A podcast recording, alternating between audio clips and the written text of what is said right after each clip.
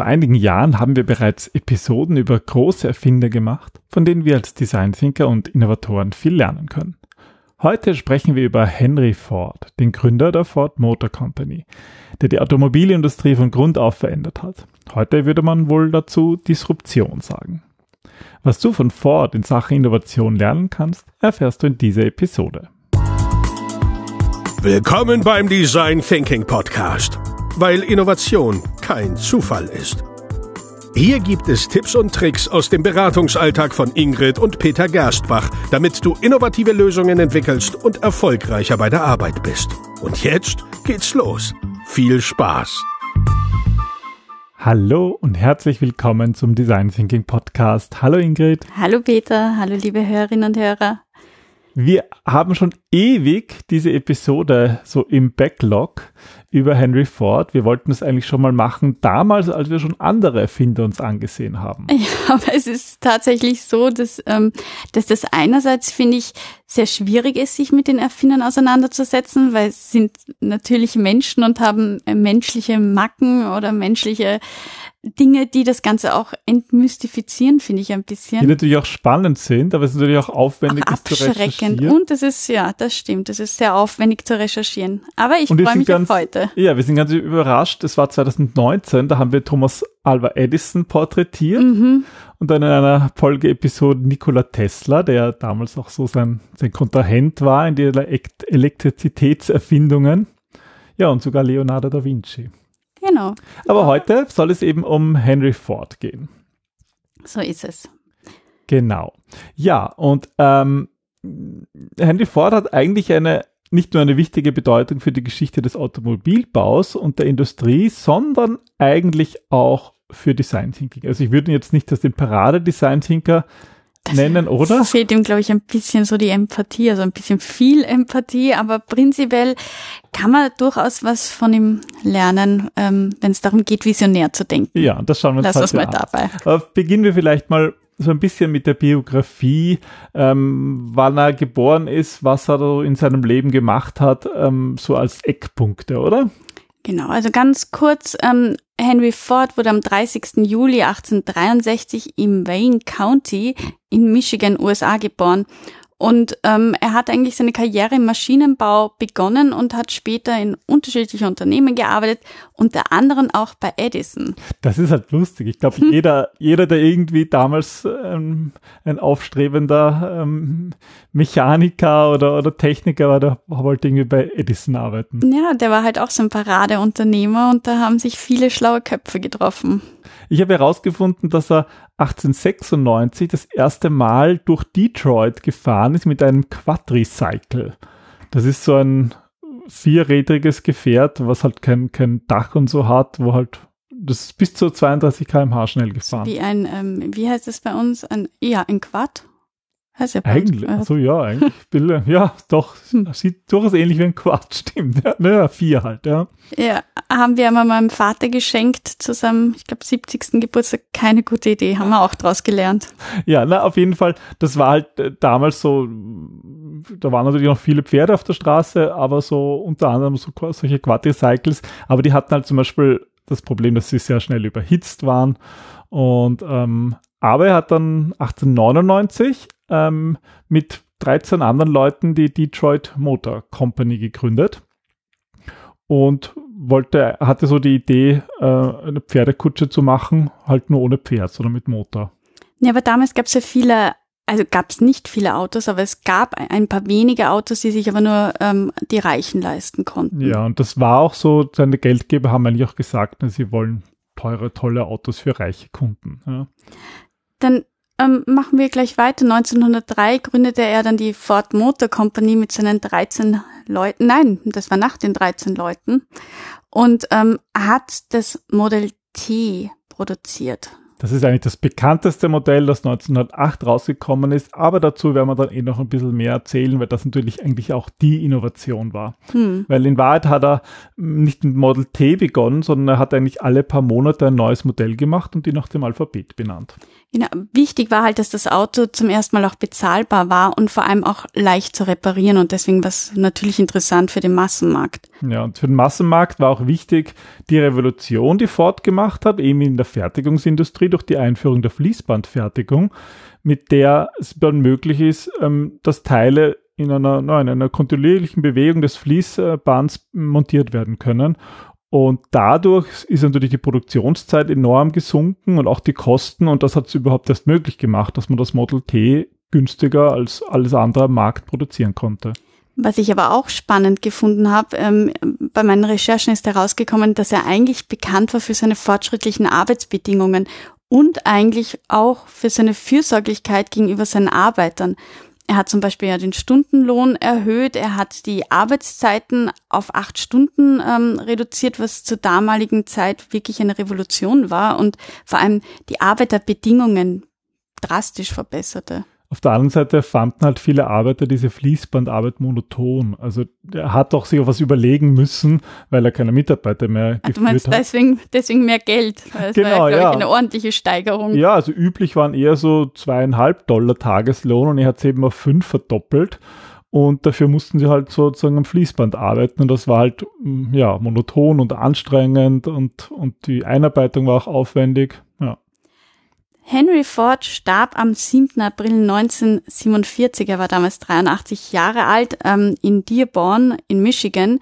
Und von ihm blieb natürlich das Vermächtnis, die Ford Company, aber er hatte auch sehr, sehr ungewöhnliche Überzeugungen und kontroverse Ansichten, über die wir jetzt gerne sprechen würden. Genau, aber fangen wir vielleicht mal bei seiner Jugend und seiner Kindheit an, weil oft ist es ja so, gerade auch bei Erfindern, dass man dann so rückwirkend ähm, Biografien liest, ähm, dass man merkt, dass ähm, Erfinder oft auch schon in ihrer Kindheit so die ersten Anzeichen haben. Wobei ich ja persönlich glaube, dass sich dieser, dass sich da viel dann erfunden wird.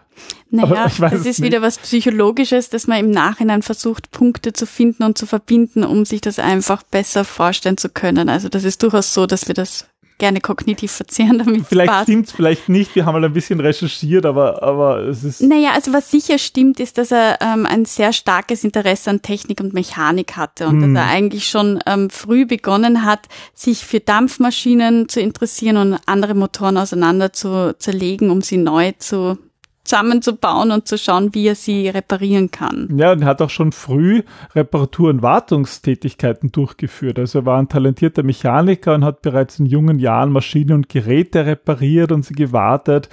Und er hat damit auch Geld verdient und so ähm, seinen Eltern, die einen Bauernhof hatten, auch geholfen und, und dort auch Reparaturarbeiten gemacht. Und was er auch gemacht hat, also er war ja ein schlauer Fuchs, er hat natürlich auch begonnen, früh nach Möglichkeiten daraus Geld zu generieren, zu finden und hat zum Beispiel eine kleine Werkstatt aufgebaut, in der er eben genau diese Reparaturen angeboten hat oder auch Wartungsarbeiten an den Maschinen durchgeführt hat. Dadurch konnte er einerseits lernen, andererseits auch Geld verdienen. Und angeblich war diese Vision, ein Auto für die Massen zu machen, bei ihm auch schon recht früh da und er hat eben früh schon irgendwie an die, die, Zukunft gedacht und hat geglaubt an die Möglichkeit, dass man halt wirklich ein Auto machen kann, was halt so günstig ist, dass es wirklich für die Massen funktioniert und ja, somit hat er halt ein, ein klares Ziel vor Augen gehabt und hat Zeit seines Lebens sehr hart daran gearbeitet, auch, es auch zu erreichen. Ich finde ja, Ford hat schon viele Merkmale ähm, des Design Thinkings in seine Arbeitsweise und in seine Entscheidungen hineingelegt. Zum Beispiel ähm, gibt es ja das berühmte Zitat von Ford und dem Pferd und den Kunden. Und Ford hatte einfach. Also ich, ich, wir sagen, ich weiß jetzt nicht, wie es geht. Ich weiß, ich glaube, das schreibt du mir immer, dass ich es falsch sage und deswegen sage ich es hier nicht. Ach so, dann, dann muss ich sagen oder ja, muss bitte. ich mich verreden. Na, seine Aussage war, hätte ich die Kunden gefragt, was sie haben wollen, dann hätten sie geantwortet, schnellere Pferde. Und du sagst nämlich, ich sage zu viele Konjunktive. Hätte ich sie gefragt, was, ja, ja. Hätte haben wollen. Ja, das ist ein, ein geflügeltes Wort. Ich habe mal nachgeschlagen. Ich glaube, man kann es nicht auf Ford zurückführen, aber es passt natürlich in die Gegend. Damals hatten halt alle Pferde. Und wenn man sie gefragt hat, was wollt ihr, naja, vielleicht ein Pferd, was weniger frisst oder weniger oder mehr, mehr Kraft hat oder schneller ist, aber man die Leute haben Autos anfangs, anfänglich abgelehnt. Naja, sie haben sie abgelehnt, weil sie einerseits zu teuer war, andererseits, weil sie sie nicht verstanden haben, was das eigentliche Bedürfnis dahinter steht.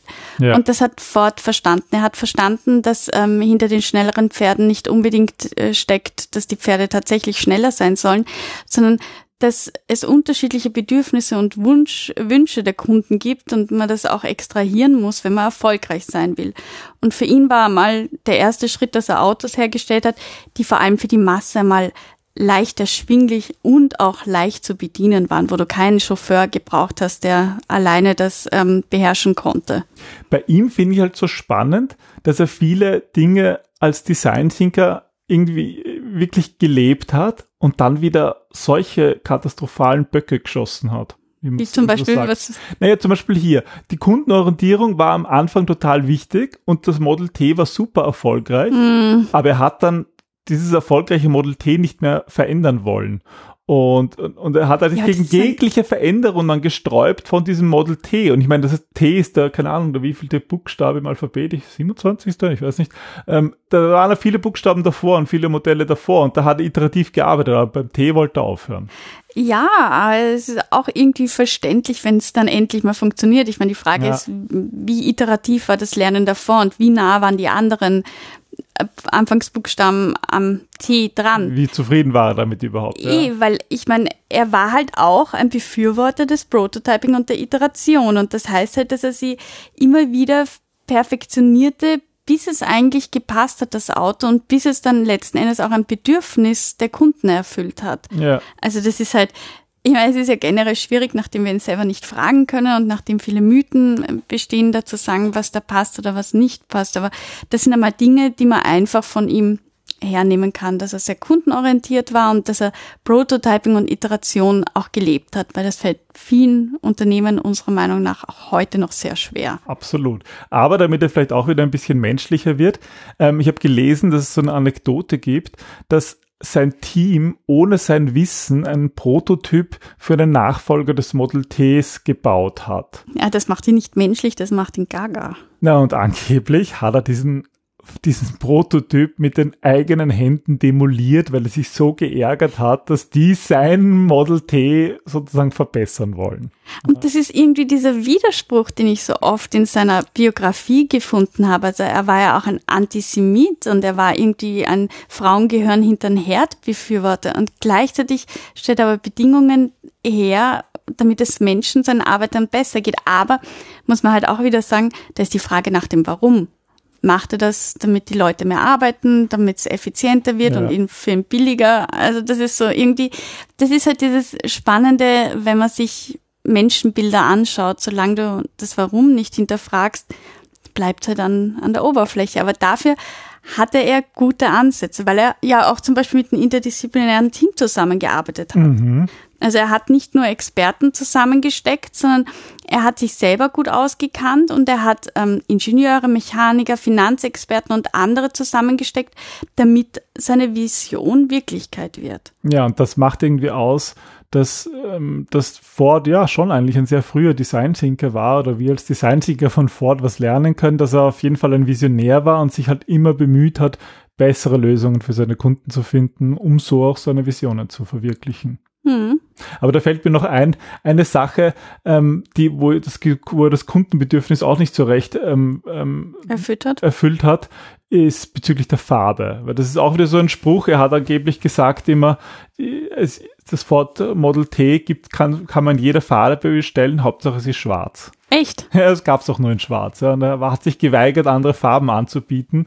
Und das mhm. hat dann später halt Probleme gemacht, wenn wie andere ähm, Unternehmen halt andere Modelle angeboten haben in unterschiedlichen Farben und so. Und Ford hat sich da sehr, sehr lange dagegen gesträubt und hat damit auch wirklich Probleme eigentlich in seiner Firma. Und warum er irgendwie Schwarzanhänger war, weißt du aber nicht. Das weiß ich jetzt gar das nicht. Ja. Spannend. ja, wer weiß. Ja, na, ich glaube, es war halt auch diese Vereinfachung. Ja, und ich meine, das, das ja gut, ja, ja, die Fließbandvereinbarung oder ja, Problemlösungsansatz. Noch, ja. Aber schauen wir uns vielleicht noch etwas anderes an, was auch für ihn als Design Thinker ähm, irgendwie wichtig ist. Er hat ja auch irgendwie, er war ja auch sehr gut im Marketing, oder? Mm, definitiv. Also da war er Experte. Er hat mit dem Model T eben ein Auto, das allererste Auto hergestellt, das für die breite Bevölkerung erschwinglich war. Und das war ja auch ein Riesenerfolg.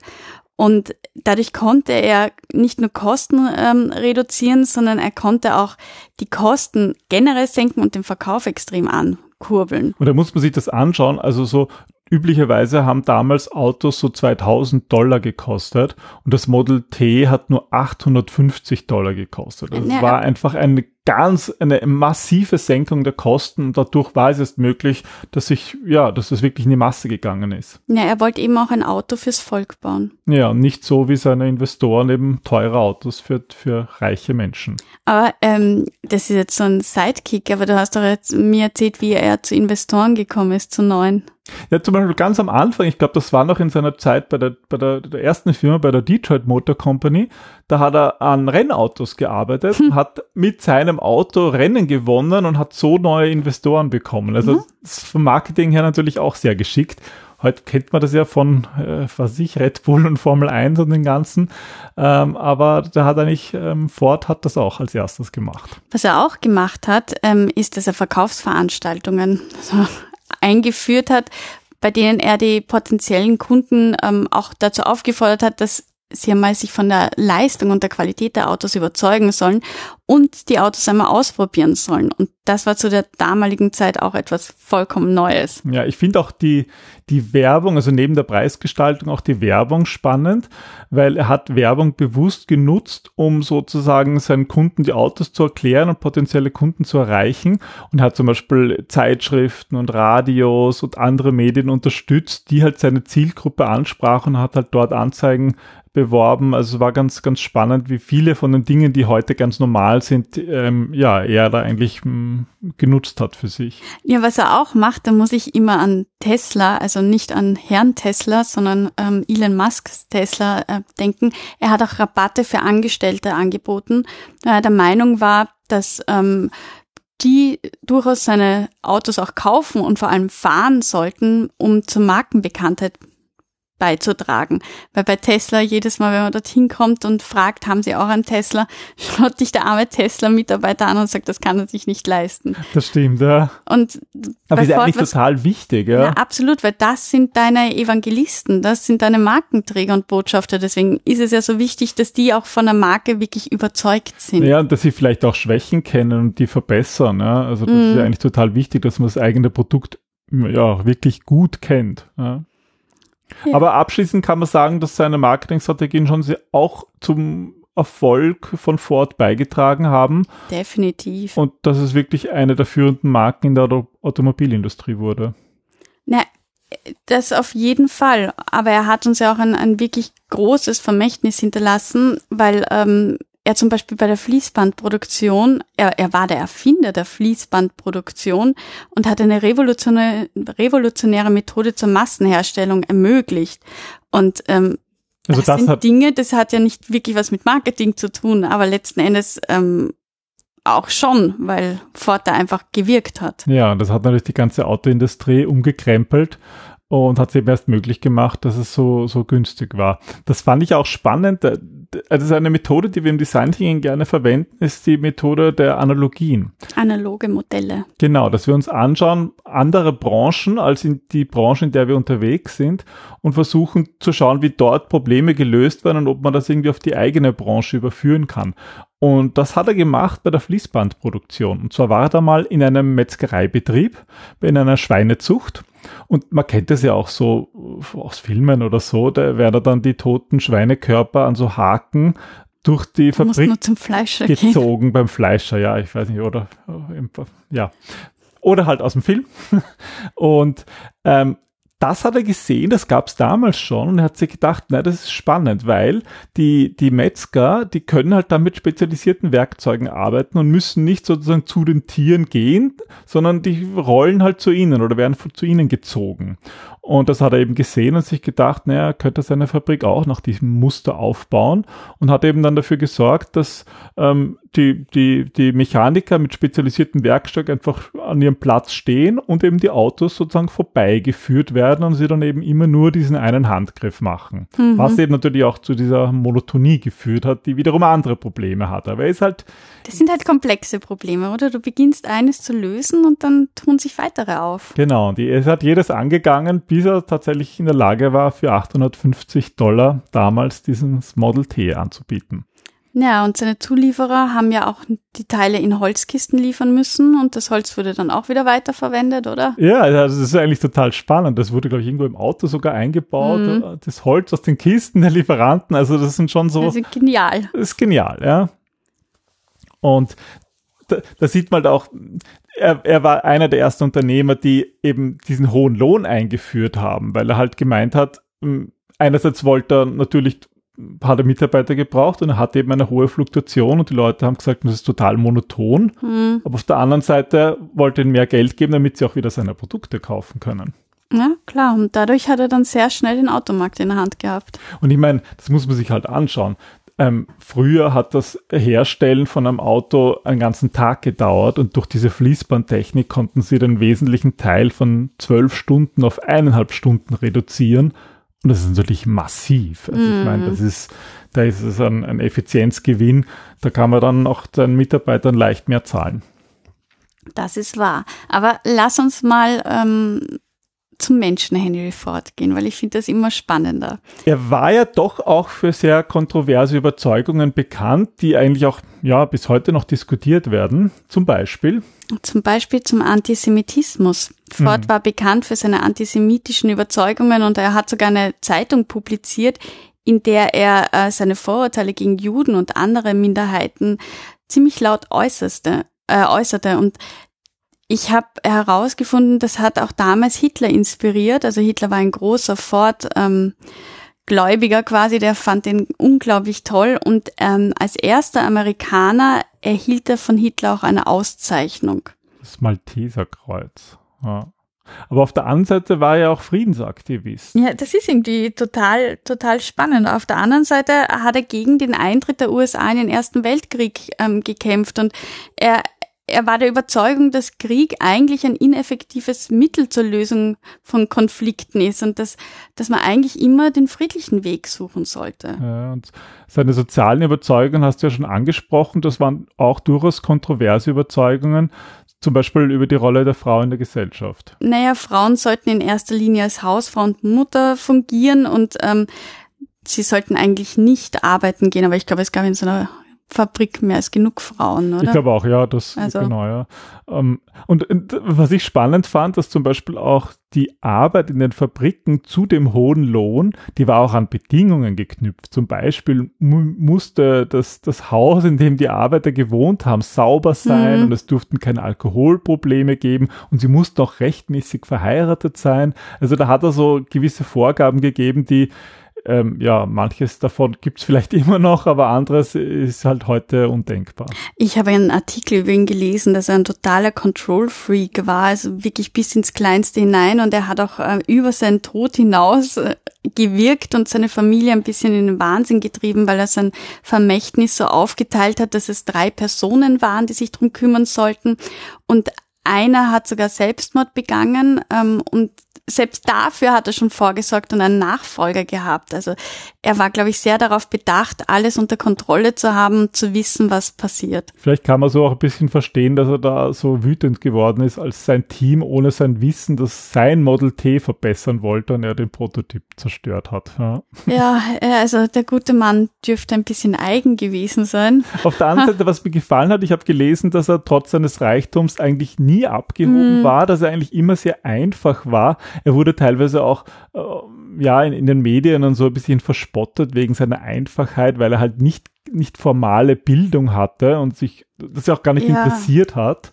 Da also, gibt es ja angeblich eine Anekdote, wo er verklagt worden ist und ähm, er hat dann dem Richter gesagt, also er hat sich selber verteidigt, er hat keinen Anwalt hingelassen. Oh, immer schlechte Idee. Ähm, und er hat dann gesagt, dass äh, er zu dem Sachverhalt, äh, das hat sich so und so äh, abgetragen Und er kann nur sagen, dass er vielleicht nicht bis ins Detail gewusst hat, was er macht, aber seine Aufgabe besteht seiner Meinung nach nicht darin, ähm, alles genau zu wissen und überall ein Experte zu sein, sondern zu wissen, wie man fragen muss. Ah, das ist Ford. Das war Ford, ja. Das war angeblich bei einer Anklage ähm, gegen irgendwas. Ja. Ja, aber es, ist, es passt irgendwie dazu, dass er irgendwie einfach war. Er wollte nie zu den Reichen gehören, obwohl er sehr reich war mit seiner Firma. Und er hat eigentlich am, am liebsten waren ihm Leute, die sich über Maschinen unterhielten.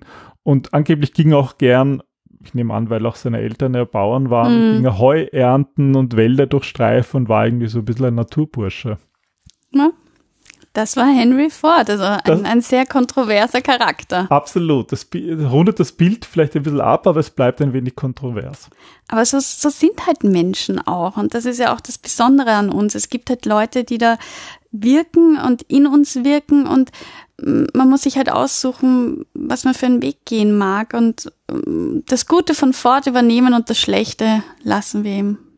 Und so schauen wir einfach den eigenen Weg auch zu gehen. Also das hat mir am meisten gefallen, dass er halt analog denken konnte. Ja? Also dass er irgendwie diesen Fließbandbetrieb übersetzt hat in seine Branche und nicht eins zu eins versucht hat zu kopieren und dann funktioniert's nicht, sondern irgendwie über über, wie man so platt immer schön sagt, über den Tellerrand hinausgeschaut hat, auch einmal unter den Teller. Ja.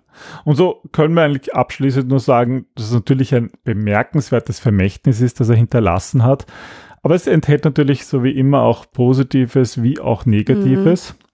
Aber ich würde sagen, sein, sein Beitrag zur Automobilindustrie und auch seine Visionen für eine ja, bessere Gesellschaft, sagen wir mal, die haben wir natürlich zu einer, Eine Legende. Autofahrergesellschaft, ja. Ja, und für eine Gesellschaft, wo, wo halt ja auch Produkte für die Massen möglich sind. Das ist Mhm. natürlich, also es hat auf jeden Fall die ganze Industrie verändert, nicht nur die Automobilindustrie und das ist ein, glaube ich, jetzt schon ein, ein spannender Mensch gewesen. Und es war ihm eine Episode wert. Also uns war es eine Genau, wir Episode haben es wert. endlich geschafft. Nach so vielen Jahren haben wir unsere Notizen herausgekramt und ergänzt. Ich hoffe, es hat euch gefallen. Es war für, interessant für euch. Ähm, ja, und wenn ihr euch noch mehr Erfinder wünscht, dann freuen wir uns, wenn ihr uns schreibt. Ähm, äh, macht Und auch unbekanntere. ja, Immer spannend für unbekanntere. uns. Ja, wir kennen natürlich auch einige, die wir noch so auf unserer Backliste haben, aber wenn ihr Tipps habt für uns oder euch irgendwas interessieren würde, Hm. ja, dann schreibt uns unter podcast.gerstbach.at. Die Shownotes findet ihr wie üblich dann auf unserer Webseite zu dieser Episode, auch auf gerstbach.at slash podcast. Und wir freuen uns auf das nächste Mal. Bis dann. Tschüss. Tschüss.